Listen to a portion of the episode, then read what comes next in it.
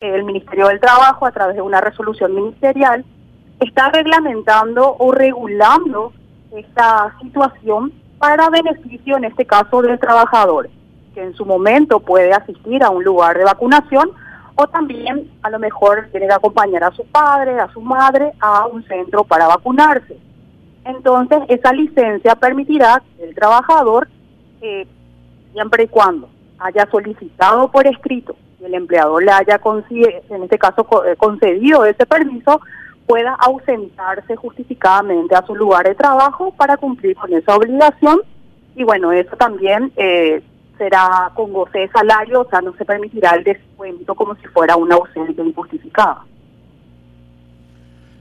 ¿Y eso, Karina, eh, encuentra el amparo en, en, qué, en qué parte de, lo, de los códigos vigentes?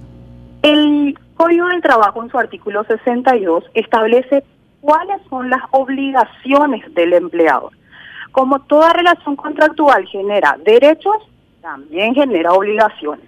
Y en este sentido, las obligaciones del empleador es de conceder esas licencias. Lo que hizo el Ministerio del Trabajo fue regular ese artículo legal para justamente establecer en forma extensiva cuál sería el caso concreto que se va a aplicar, en este caso, de aquellos trabajadores que deben acompañar a, sus familiares que tengan una edad que, justamente está requiriendo para su vacunación.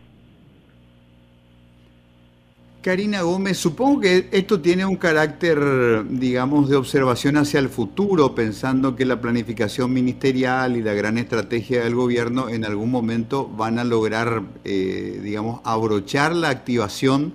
de la, de la población económicamente activa a los programas de vacunación. Pero hoy, digamos, dentro del rango de responsabilidades que tiene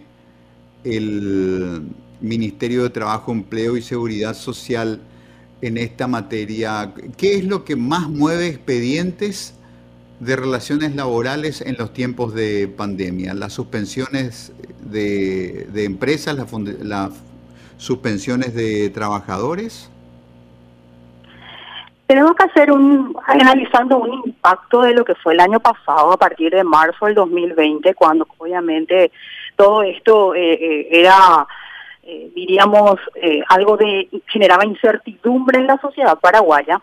Cuando se determinaron las cuarentenas, entonces se tuvo que suspender las actividades laborales, ¿verdad? Por cuestiones de salud pública.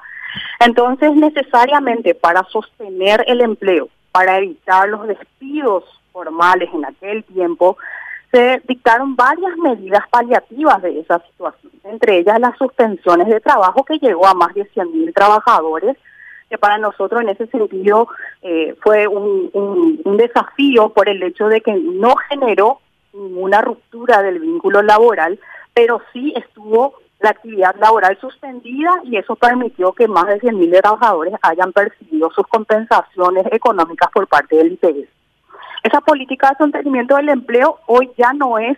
con los no se mide con los mismos números del año pasado.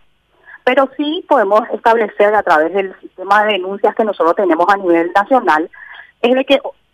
los despidos se dan, tenemos que reconocer los despidos injustificados, a veces los despidos son justificados,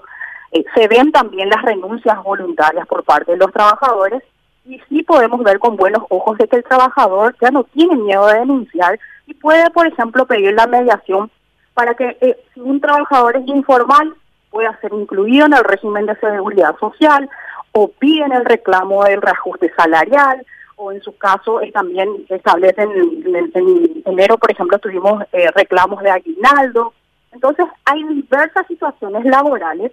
que nosotros vemos de que permiten un diálogo abierto entre el empleador y el trabajador. Es cierto, a veces no vamos a lograr los acuerdos